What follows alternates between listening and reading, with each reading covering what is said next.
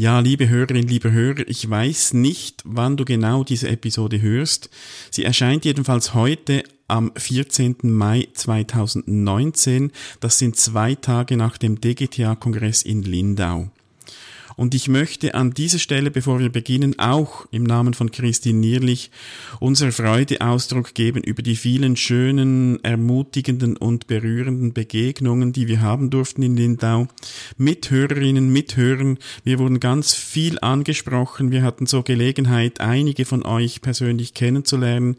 Und das tat einfach nur gut. Auch die die motivierenden Rückmeldungen zu hören, zu erfahren, wie ihr den Podcast nutzt es war einfach nur schön und an dieser Stelle vielen Dank dir für das Hören. Vielen Dank allen unseren Hörerinnen und Hörern für die Treue, für die Rückmeldungen.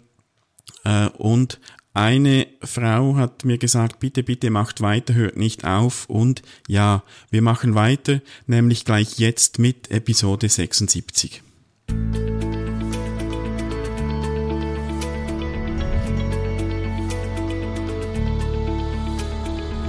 Transaktionsanalyse fürs Ohr. Der Podcast von Christine Nierlich und Jörg Bolliger. Herzlich willkommen.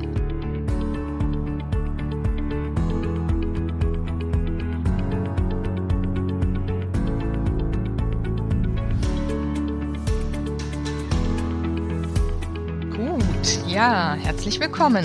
Zu Episode 76. Genau, mit dem Thema der Charaktertypen. Mhm. Wir sind immer noch in unserer Serie zur Vanita English und die Charaktertypen, das ist ein weiteres Thema, dass sie oder dem sie sehr mhm. viel Platz einräumt, sage mhm. ich mal. Ja. Also zumindest gibt's in dem Buch, es ging doch gut, was ging denn schief? Mindestens die Hälfte des Buches geht zunächst mal darüber und sie beschreibt die Typen einfach sehr genau. Ähm, abgeleitet ist es aus den Grundeinstellungen sicherlich. Mhm. Ähm, aber sie benennt es so gar nicht mal, sondern sie nimmt sehr stark das Thema auch wieder ihrer, ihrer Hauptthema der, der Kindheit. Also woher mhm. haben wir so diese zwei Charaktertypen? Sie nennt sie Abwehrpositionen. Ja.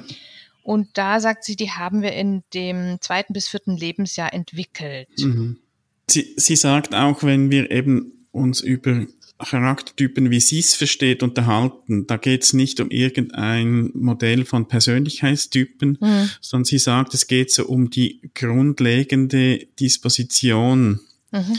die unseren Umgang mit uns selbst, mit anderen Menschen strukturieren und es geht auch generell darum, um Muster, wie wir der Welt begegnen. Mhm. Und was sie auch noch sagt, das möchte ich gleich auch vorwegstellen, bevor wir dann auch äh, auf die Details noch kommen.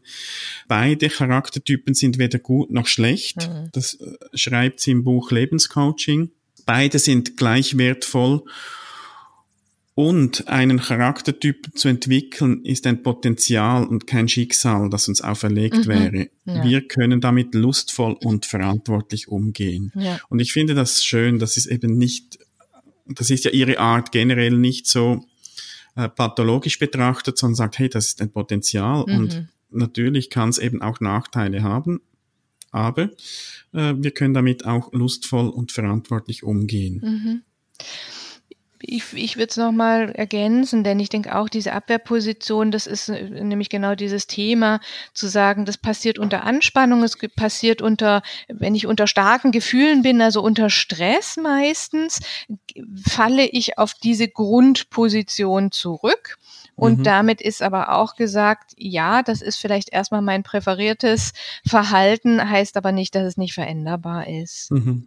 Und was man jetzt unter diesen zwei Typen versteht, ist, wie du sagst auch, da, da steckt ein ganzes ähm, Profil dahinter. Also da steckt mhm. viel, viel an, an äh, Themen und thematischen Zusammenhängen dahinter. Es sagt sich so eins, Typ eins, Typ zwei, sagt mhm. sich so leicht, aber mh, hm, wir werden gleich sehen, dass da doch wesentlich viel mhm. mehr dahinter steckt. Ja. Ja, be beginnen wir mal mit Typ 1. Sie sagt eben auch, das ist der Typ Untersicher. Mhm. Also das würde dann der Grundposition Ich bin nicht okay, du bist okay entsprechen, wobei sie es eben nicht so direkt zuweist. Mhm. Und das hat wahrscheinlich eben auch damit zu tun, mit, mit dem, was ich vorhin sagte. Sie sieht das nicht nur als äh, Skript bedingt, oder skriptmäßig, sondern sie sagt, das ist einfach auch eine, eine Disposition, die zu uns gehört und wie, die wir auch, mit der wir auch umgehen können. Mhm. Und da kommen wir dann am Schluss auch noch dazu, das können wir durchaus in, auch dann in der Haltung, ich bin okay, du bist okay. Ähm, also sie macht diesen Bezug nicht so direkt. Ja. Aber ähm, eben der Typ Untersicher, da schreibt sie, dass der könnte entstehen in der Kindheit, wenn ein Kind beispielsweise sehr stark gelenkt wurde also es hatte wenig Möglichkeit, sich selbst auszudrücken, äh, zu entwickeln. Viel Strokes für Unterordnung bekam oder auch für Rebellion mhm. und wenig Strokes auch für Eigeninitiative. Mhm. Und wenn du da zurückdenkst an unsere letzte Episode, liebe Hörerinnen, liebe Hörer, falls du die gehört hast, falls nicht, laden wir dich bei dieser Gelegenheit gleich ein, das noch nachzuholen. Äh, aber da haben wir auch über die Triebe gesprochen und man könnte vielleicht auch sagen, hier wäre dann der Ausdruckstrieb vielleicht auch etwas zu mhm. kurz gekommen. Ja, genau. Also man sieht, so die Bezugsperson wird eher ihr Verhalten in Richtung dogmatisch, streng, ernst oder mhm. bestimmend bis hin zu äh, gewalttätig oder brutal gehabt haben. Ja, wir, wir nehmen mal das ganze Spektrum, was sie ja auch immer wieder aufmacht. Das heißt, hier musste jemand mit so einer äh, Bezugsperson klarkommen und dadurch entstand so eine Idee von ich bin nicht so kompetent, ähm, andere sind kompetenter als ich, ich nehme eher die Position des Nehmers ein statt mhm. des Gebers.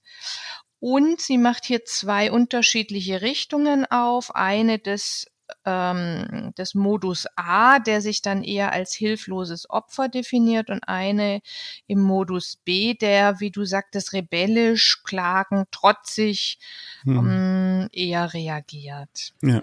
Und, und, und wenn wir da darüber sprechen, oder, oder wenn sie auch darüber schreibt, wie dieser Typ entstanden sein könnte, dann sind das immer nur Möglichkeiten. Da gibt es natürlich ganz ja. viele Alternativen. Ich kann mir auch vorstellen, bei äh, in einer Geschwisterfolge eher so die mhm. Jüngeren, vielleicht könnte sein, dass die sich dann eher als äh, Untersicher entwickeln, ja. weil sie haben große Geschwister, die können alles und ich bin ja bin das, das Kleine. Bei uns, wenn ich so überlege, ist zwar nicht unbedingt so. Also meine jüngste Tochter, die, die, sein, genau. die, kann sich gut durchsetzen. Ja. Also es gibt ja da kein, ist ja nicht Mathematik, wo man sagen kann, genau. das erlebst du und dann wirst du so. Ja. Da ist eben wieder die, die Kreativität des Kindes. Und natürlich gibt es gewisse Voraussetzungen, die ähm, dann das schon nahelegen, dass sich eben jemand zu Typ 1 entwickelt. Mhm. Der Vorteil, wenn wir das jetzt auch nochmal sehen, was sie auch immer wieder definiert, ist so diese Ressource des sich anpassen Könnens, ja, sich mhm. an andere anpassen können, auch eher dieses passive Warten, eher angepasstes Kind oder eben rebellisches Kind ich ähm, nutzen zu können, aber eben mit dieser Idee, ich hoffe auf andere.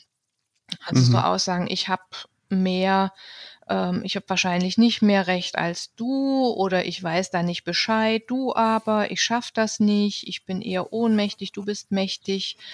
Und dann so eher dieses rebellische, weißt du es wirklich? Mhm. Kannst du es mhm. mir beweisen? Das steckt äh, so in diesem Typus drinnen. Mhm. Ja. Die, die bevorzugte Rolle im Dramadreieck hier ist die Opferrolle. Mhm. Also Leute im Typ eins eben untersicher, die tendieren dann eben eher dazu, wenn sie in Spiele einsteigen, die Opferrolle zu übernehmen. Ja. Typ 2 benennt sie als übersicher. Das mhm. wird jetzt hier dann sehr schön deutlich, ist das Pendant dazu. Da ist jemand, der sich eher kompetent fühlt, hilfsbereit fühlt und eben andere als nicht so kompetent wahrnimmt, mhm. obwohl sie es denn sein könnten. Mhm. Also es ist eher so der Geber. Und ja. wenn wir jetzt bei dem Thema Dramadreieck bleiben, eher derjenige, der rettet oder verfolgt. Also sie hat auch da mhm. den Modus A der, der hilft und der rettet und der auch eben den Dank erwartet, eher aus dem fürsorglichen Eltern-Ich. Und jemand, der aus dem kritischen Eltern-Ich im Modus B eher ist, der kritisiert, macht die anderen runter und ist eher in dem Modus des Verfolgerischen. Mhm. Und wie wurde oder, oder weshalb entwickelt jemand sich zum Typ 2? Da schreibt sie als Möglichkeit, dass es sein könnte, dass ein Kind sehr viel Raum hat für Eigeninitiative. Mhm. Entweder, dass die Eltern das bewusst dem Kind geben und vermitteln oder dass die Eltern, dass das Kind die Eltern oder sein Umfeld als unsicher erlebt, mhm. Auch wenig Schutz vielleicht hat und dadurch auch sehr viel Eigeninitiative entwickelt. Ja, also, also könnte vielleicht beides sein. Genau, bis hin zu vielleicht vernachlässigt oder eben sehr nachgiebige mhm. Eltern oder die das Kind bewundert haben.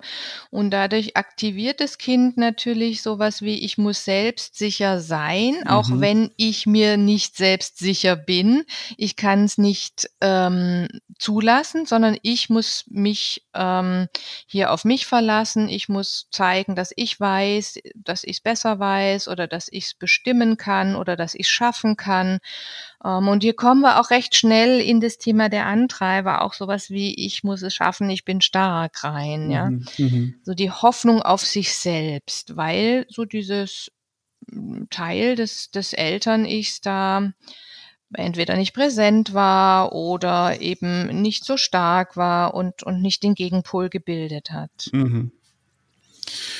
Und was jetzt bei Vanita English immer wieder ein Thema wird, ist, dass, wie sich diese Charaktertypen in Beziehungen mhm. auswirken. Einerseits ja. in privaten Beziehungen und auch in, in beruflichen Beziehungen. Ja. Und da ist so ein, ein Phänomen, das sie beschreibt. Du hast die beiden Modi angesprochen, A und B, mhm. wo sie so pauschal sagt, Typ A ist irgendwie mit angenehmen Gefühlen verbunden und Typ B mit unangenehmen. Dass es eben gut sein kann, dass ein, ein Paar beispielsweise, oder es könnte auch eine, eine berufliche Konstellation sein, die, die findet sich, jemand übernimmt oder ist eher der äh, untersichere mhm. Typ, jemand eher der übersichere Typ. Und sie befinden sich im Modus A. Das heißt, es fühlt sich angenehm an. Mhm. Jemand ist hilflos und der andere übernimmt dann vielleicht etwas zu viel Verantwortung und das funktioniert. Also es ist dann so etwas Symbiotisches, das sich aber gut anfühlt. Und mhm. dann könnte es sein, und das ist ja das, was sie dann auch beschreibt mit, äh, es ging doch gut, was ging denn schief? Ja dass jemand den Modus wechselt, mhm. bleibt vielleicht seinem Typ treu, aber wechselt in den Modus B, also das würde dann heißen, der Übersichere würde in, von, der eher Retterposition in die Verfolgerposition wechseln äh, und da läuft es dann plötzlich nicht mehr so, wie es bisher war, beziehungsweise die die Symbiose wird halt nicht. Ja, die, die, die, die, Symbiose ist zwar noch da, aber die Gefühle sind, mhm. sind nicht mehr die angenehmen, mhm. sondern, sondern es fühlt sich dann nicht mehr angenehm an. Mhm. Und das finde ich ist, ist nochmals eine, letztlich eine andere Beschreibung auch mhm. äh, des Dramadreiecks, was da geschieht, ja. der Spieltheorie. Ja. Und das ist die, Pro das ist so die problematische Seite, was, was eben geschieht. Mhm. Auf der anderen Seite betont sie eben auch, wenn ich mir klar bin, welcher Typ ich bin oder wozu ich eher tendiere. Wir sind ja, ja. nicht, nicht Extremposition immer. Ja. Aber sie sagt auch, wenn ich mich, mich 60 äh, Prozent eher äh, als Typ 1 erlebe, ist das meine bevorzugte Position, selbst wenn ich zwischendurch auch mal mhm. äh, übersicher bin. Aber wenn ich weiß, wozu ich tendiere, dann kann ich das bewusst auch in Beziehungen einbringen. Ja. Also kann ich bewusst auch mal sagen, okay, ähm, das ist jetzt auch meine Art und ich, ich mag es bewusst und dann ist es nicht mehr so eben spielträchtig. Wie wenn ich denke, das ist der Punkt, bin. genau. Mhm. Das ist ja dann recht schnell in dieses Thema auch der, sei es Symbiose, sei es Ausbeutungstransaktionen, sei es ähm, ne, Manipulation geht und da ist eben ihr Punkt, dass sie sagt, also das Gegengewicht schafft eigentlich das Erwachsenen-Ich, dass ich mir darüber im Klaren bin, was meine präferierte äh, Typusrichtung ist und mhm. ähm, was ich dadurch damit anrichte oder mir selber auch verwehre und wozu ich den anderen einlade. Also hier wird mhm. sehr deutlich, dass das kein äh, individuelles Phänomen ist, sondern dass ich sehr schnell einfach auch in diese systemische, was hat es dann miteinander zu mhm, tun, mhm, ja. geht ähm, und, und damit beschreibt, was dann im Miteinander wie du sagst, zwischen zwei Personen oder im Unternehmen einfach auch passiert oder mhm. und sich eben auch manifestiert. Mhm. Und ähm, da, wie gesagt, ist so der, der, der Gegenpol des ähm, Austretens sicherlich aus die, in die Richtung der Grundeinstellungen plus plus, aber auch vor allen Dingen auch so dieses im den Ich-Zustand des ER gehen, überprüfen, was hier gerade passiert, überprüfen, zu was ich tendiere, was ich gerne machen würde und wozu ich den anderen einlade. Mhm. Und sie, sie, sie beschreibt auch beispielsweise, dass beide Typen können Führungsfunktionen übernehmen. Mhm. Also es ist nicht nur so, dass der Übersichere, ja. das ist der klassische Chef. Ja. Sie sagt, nein, auch ein untersicherer Typ kann eine Führungsfunktion übernehmen. Wichtig dabei ist, dass er sich bewusst ist, dass sich vielleicht eben sein Führungsstil unterscheidet mhm. von einem anderen, der eher Typ 2 übersicher ist. Also dass ja. ein Typ 1 unter sich vielleicht mehr seine Mitarbeiter mit einbezieht in mhm. gewisse Prozesse. Und das, da hat es ja auch wieder sehr viele Vorteile drin. Ja. Und wenn jemand das bewusst auch machen kann, sich seines äh, Typs bewusst ist, das bewusst einbringen kann, finde ich, äh, kann das wahrscheinlich ein, ein sehr guter Chef oder Vorgesetzter werden und sein. Ich finde, liebe Hörerinnen, lieber Hörer, du kannst es auch für dich mal ähm, so reflektieren. Ich finde, wenn wir als Berater auch das reflektieren, mhm. ist es ganz, ganz hilfreich. Wen habe ich denn da vor mir? Und daraufhin werde ich dann meine Beratung, mein Coaching auch entsprechend anpassen. Also da ist dieses Konzept, finde ich, auch sehr, sehr hilfreich, denn gerade daran anknüpfend, was du gesagt hast, würde ich bei einem Untersicheren eben sehr, sehr viel mehr Raum lassen, sehr, mhm. sehr viel mehr Fragen stellen, aber auch die Sicherheit geben von, ich weiß, wo es lang geht, du, du musst jetzt nicht hier ne, die, die volle Verantwortung übernehmen oder musst nicht ja. gleich alle Fragen beantworten aber ne, die, denjenigen auch äh, bewusst aus dieser Position locken und die immer so vor Augen haben, was er oder sie mir auch da anbieten wird, möglicherweise. Mhm. An, ich weiß es nicht oder habe ich vergessen oder können Sie es mir nicht sagen. Ja, mhm. da, also diese Einladungen auch vorwegzunehmen und sich darauf vorzubereiten. Mhm. Bei jemandem, der über sich hier ist eher die, die Ruhe und auch die ähm, Kompetenz ausstrahlen und sagen, Sie können sich entspannen, ich habe es im Griff, ähm, wir würden so und so vorgehen in der Beratung, ähm, passt es Ihnen? Also da auch eine, eine gewisse ähm, Sicherheit ausstrahlen, dass derjenige sich entspannen kann und nicht das Gefühl hat, er muss hier auch in der Beratung noch die Verantwortung übernehmen und gleichzeitig ihn oder sie vielleicht auch in die Schranken weisen und zu sagen, mhm. halt, so weit sind wir noch nicht, das kommt dann und dann, ich möchte jetzt erstmal diesen Punkt komplett bearbeiten. Also das sind so die Erfahrungen, die ich aus der aus dem Coaching habe mhm. und wo ich es doch immer wieder als sehr sehr hilfreich ja. Und, und das ist der eine Aspekt, äh, dass du mal schauen kannst, wenn Leute, sei es Beratung oder, oder wo du sonst mit Menschen arbeitest, mal schauen, welcher Typ kommt dir da entgegen. Und da geht es ja nicht ums Schubladisieren, sondern es geht darum, die, die Person e, entsprechend auch ihres Typs abholen zu können und eine mhm. gute Basis zu legen. Und der andere Aspekt ist, dass du natürlich auch bei dir mal schauen kannst, äh, welcher Typ bist du oder zu welchem äh, tendierst du eher? Und da habe ich am Anfang schon Vanita English zitiert, dass sie eben sagt, verantwortlich äh, und lustvoll können wir mhm. mit unseren Charaktertypen ein, umgehen. Und da, da beschreibt sie dann auch, was sie darunter versteht, eben nämlich den eigenen Typ kennenzulernen und mal vielleicht dass du dir auch mal aufschreibst, was spricht denn jetzt bei mir für Typ 1 und was spricht eher für Typ 2. Und wenn du dir es noch nicht so klar bist, vielleicht das auch mal mit Kollegen, Freunden, Partner, Partnerin besprichst. Und einfach auch mal äh, vielleicht schaust, welche Vorteile hat das? Wo mhm. habe ich meine Stärken aufgrund jetzt dieses Typs? Wie, wie äh, gehe ich in Beziehungen rein? Wie kann ich da eben die Vorteile auch, auch ausspielen, ausspielen? Das klingt jetzt wieder etwas manipulativ, ja. aber ähm, nutzen, ähm, ja. nutzen, genau, das ist schön. Ja. Also und, und, der Punkt ist, denke ich, auch ne, noch mal viel stärker zu gucken, auch in welchen Situationen, welche Situationen unterscheiden sich und wie unterscheiden die sich, dass ich mhm. da eher tendiere in Richtung Typ 1 oder in Richtung Typ 2. Mhm. Und dazu gehört dann auch das zu akzeptieren, was ist. Mhm. Also könnte ja dann auch die Tendenz sein, ich sage, ich möchte jetzt unbedingt mehr Typ 2 oder umgekehrt. Und da möchte ich auch nochmal Fanita Englisch zitieren. Äh, sie schreibt auch, je mehr sie sich akzeptieren, desto größer ist ihre Chance, sich frei und offen zu entwickeln. Mhm.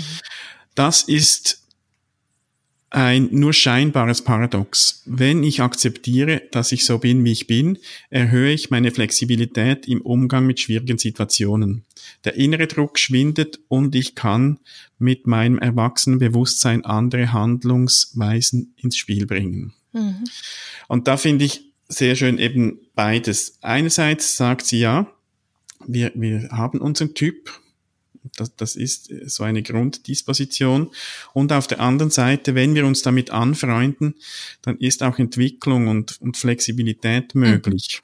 Ja. Ich glaube, schwierig wird es erst dann, wenn wir etwas nicht wahrhaben wollen und das versuchen vielleicht noch zu bekämpfen, weil dann wird es immer noch größer. Mhm, Ein ja. Stück akzeptieren und dann sind wir frei, auch auch Alternativen zu entwickeln. Mhm. Ja, jetzt sind wir gespannt, genau, mhm. wie weit ihr kommt, liebe Hörer, liebe Hörer, was ihr ähm, gefunden habt oder was euch vielleicht noch an Fragen offen geblieben ist.